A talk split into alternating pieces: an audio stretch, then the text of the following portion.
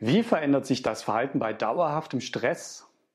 Woran merken das die anderen, bevor du das selber bemerkst? Was können Menschen im Stress und unter Druck dagegen tun? In dieser Folge bekommst du spannende Antworten, aber auch unliebsame Wahrheiten dazu, die aber wirklich sehr hilfreich sind. Und du bekommst drei konkrete Tipps, was in diesem Fall zu tun ist. Also bleib dran.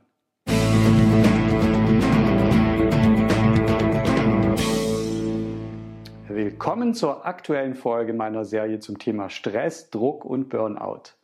Mein Name ist Ralf. Ich bin psychologischer Berater, Business Coach und Wirtschaftsingenieur.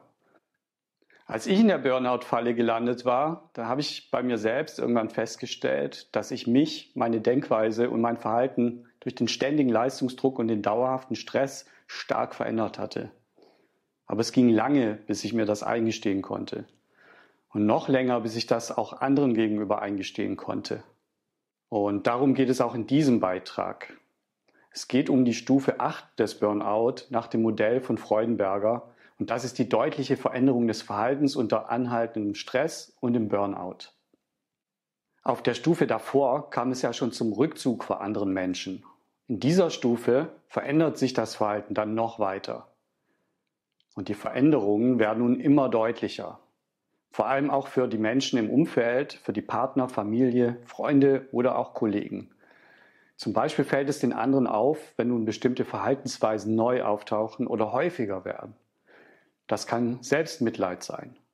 Vielfach wird das von anderen als Jammern abgetan. Das kann auch das Bedürfnis nach Einsamkeit sein, also noch stärkerer Rückzug vor anderen und Ablehnung von anderen Menschen. Das sind auch oft wütende Reaktionen auf eigentlich gut gemeinte Zuwendungen oder bei gut gemeinten Ratschlägen. Ganz oft ist es auch Gleichgültigkeit oder es ist fehlende Anteilnahme am Leben der anderen. Die Dauergestressten interessieren sich immer weniger für das Leben, für die Bedürfnisse, Wünsche und Sorgen von nahestehenden Menschen.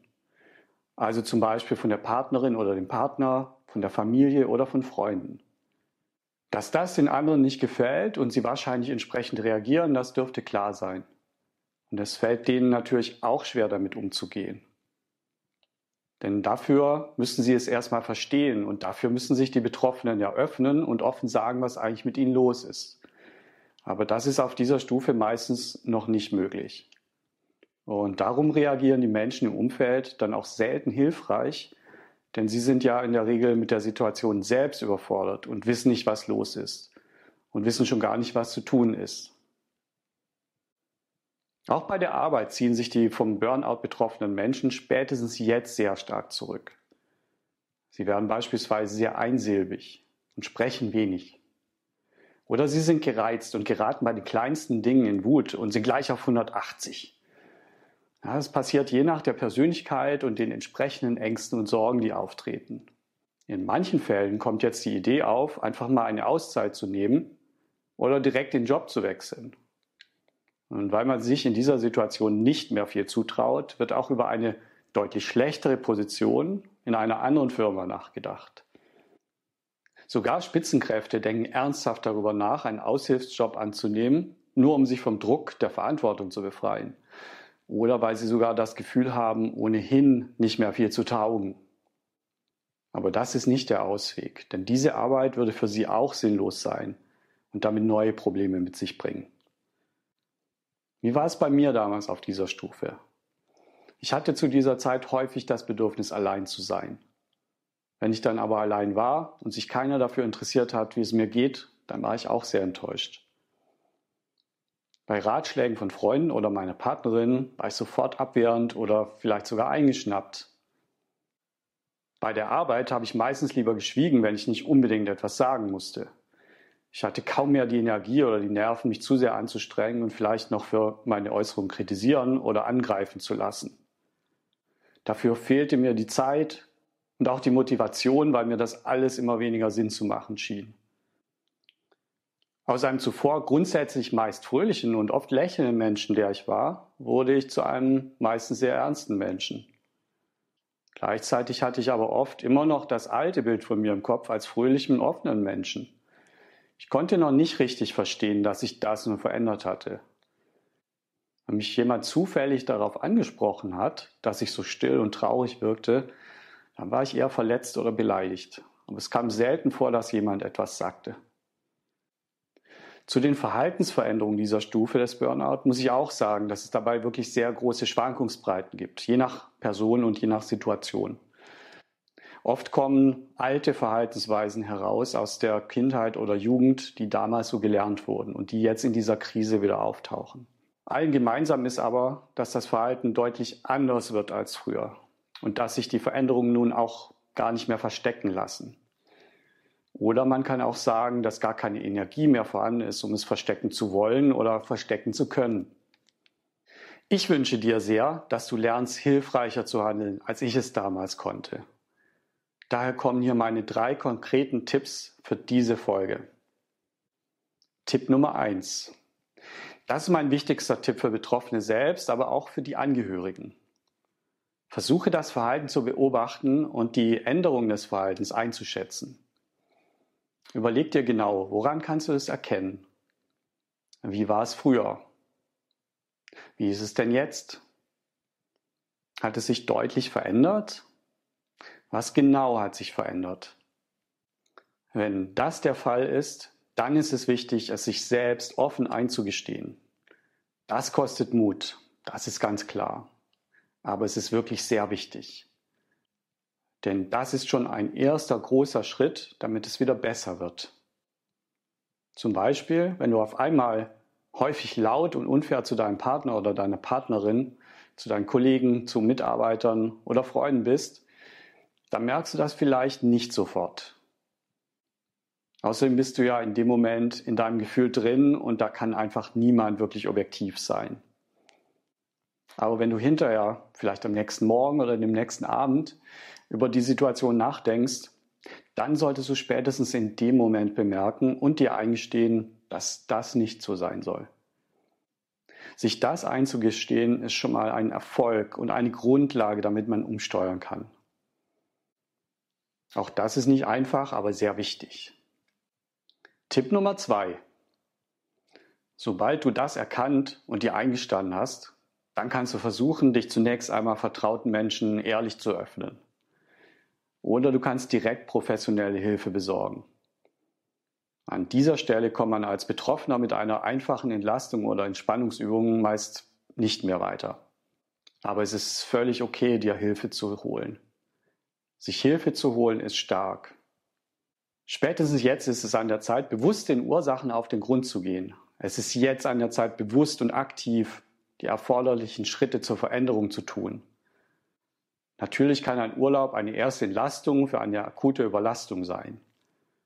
Aber das macht nur dann Sinn, wenn du dann wirklich deine Ruhe hast und nicht ständig weiterhin an den Job und an deine Pflichten denkst.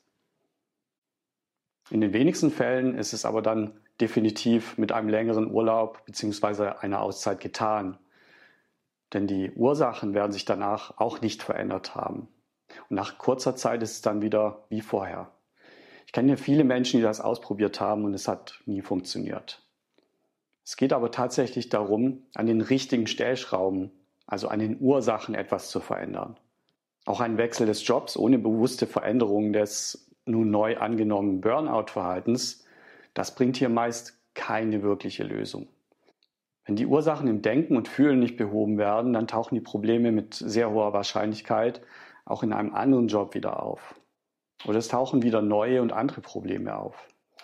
Denn es ist tatsächlich so, wenn du ein Problem unterdrückst und ignorierst, dann kommt es irgendwo wieder zum Vorschein. Entweder an anderer Stelle oder zu einer anderen Zeit. Und meistens dann umso stärker. Wenn du es einfach verdrängst oder verschleppst, sucht es sich einen anderen Weg. Das ist wie bei einer Wasserquelle, die man verschließt. Sie wird an anderer Stelle wieder an die Oberfläche treten. Das passiert dann unkontrolliert und damit mit wesentlich schlechteren Auswirkungen als vorher. Wenn du dir im Gegensatz dazu das Problem bewusst machst, dann kannst du aktiv etwas dagegen tun. Daher ist mein Tipp Nummer drei. Wie schon Einstein gesagt hat, man kann kein Problem mit dem gleichen Bewusstsein lösen, mit dem es entstanden ist. Und natürlich hat er absolut recht damit. Also musst du jetzt wirklich aktiv eine Veränderung angehen eine Veränderung deines Denkens und deines Verhaltens. Und dazu musst du jetzt unbedingt mit anderen Menschen sprechen und andere ins Boot holen. Ja, das ist nicht leicht, das weiß ich aus eigener Erfahrung, absolut. Es kostet Mut, aber mach es trotzdem. Es ist wichtig und es wird dir helfen. Denn wer hier nicht reagiert, erreicht bald die nächste Stufe des Burnout. Und spätestens dann, dann geht es nicht mehr ohne professionelle Hilfe. Es ist nämlich so, dass man auf der nächsten Stufe des Burnout, um die es dann auch in meiner nächsten Folge geht, schließlich das Gefühl für die eigene Persönlichkeit verliert. Und aus eigener Erfahrung kann ich sagen, dass das wirklich richtig beschissen ist. Ich sage das auch so klar, denn das lässt sich beim besten Willen nicht mehr irgendwie schönreden. Ein Hinweis an dieser Stelle für die Chefs von Betroffenen. Wahrscheinlich habt ihr schon lange gemerkt, dass da etwas nicht stimmt mit eurem Mitarbeiter oder eurer Mitarbeiterin. Vielleicht habt ihr es im Stress des Arbeitsalltags lieber selber nicht beachtet oder euch einfach darüber geärgert, dass sich dieser Mitarbeiter oder diese Mitarbeiterin jetzt ganz anders verhält. Irgendwann ist es aber an der Zeit, das aktiv anzusprechen. Dabei ist es aber wichtig, die richtigen Worte zu finden, um die Situation nicht noch mehr zuzuspitzen, den Draht zu verlieren und damit alles schlimmer zu machen. Es darf nicht um Vorwürfe gehen, aber auch nicht um den heißen Brei geredet werden. Auch schlaue Tipps von oben herab, die sind wenig hilfreich. Außer ihr habt das selbst schon mal erlebt, durchgemacht und kennt euch damit aus. Und weil das so wichtig ist, berate und unterstütze ich gerne dabei, diese Gespräche gut vorzubereiten, damit auch ein positives Ergebnis dabei herauskommt. Für alle Beteiligten. Nehmt gern Kontakt mit mir auf. Und hier noch ein Tipp für die Angehörigen von Betroffenen. Auch wenn es vielleicht merkwürdig klingt, mit Humor lässt sich oft besser mit der Situation umgehen. Damit meine ich natürlich nicht, sich über die Betroffenen lustig zu machen oder ihre Situation nicht ernst zu nehmen, sondern nicht das gesamte Verhalten, was die Betroffenen so sagen, an sich heranzulassen und zu ernst oder zu persönlich zu nehmen. Manchmal hilft dann ein Perspektivenwechsel und etwas Abstand in Gedanken. Also was ist vielleicht so absurd an der Situation, dass es schon wieder lustig ist? Wie wäre es und wie verändert sich dann dein Gefühl dem Betroffenen gegenüber, wenn du dir vorstellst, dass er oder sie das Ganze als kleiner Junge oder kleines Mädchen zu dir gesagt hätte oder sich entsprechend so verhalten hätte? Vielleicht gelingt es dir mit solchen oder ähnlichen Ideen etwas humorvollen Abstand zu gewinnen. Aber vielleicht hilft es dir auch noch mehr, einfach mit anderen Menschen darüber zu sprechen und dich damit zu entlasten. Probier doch mal aus, was für dich am besten hilft. Wenn du Fragen hast oder dich gerne unterstützen lassen möchtest, dann schreib mir gerne einen Kommentar oder eine direkte Nachricht über meine Webseite. Außerdem bin ich gespannt auf deine Erfahrungen und Fragen. Teile sie gern mit mir. Kannst natürlich auch gern für einen Freund fragen. Wenn dir dieser Beitrag gefallen bzw. geholfen hat, dann abonniere doch bitte meinen Kanal und sei bei meiner nächsten Folge mit dabei. Bis bald und achte gut auf dich.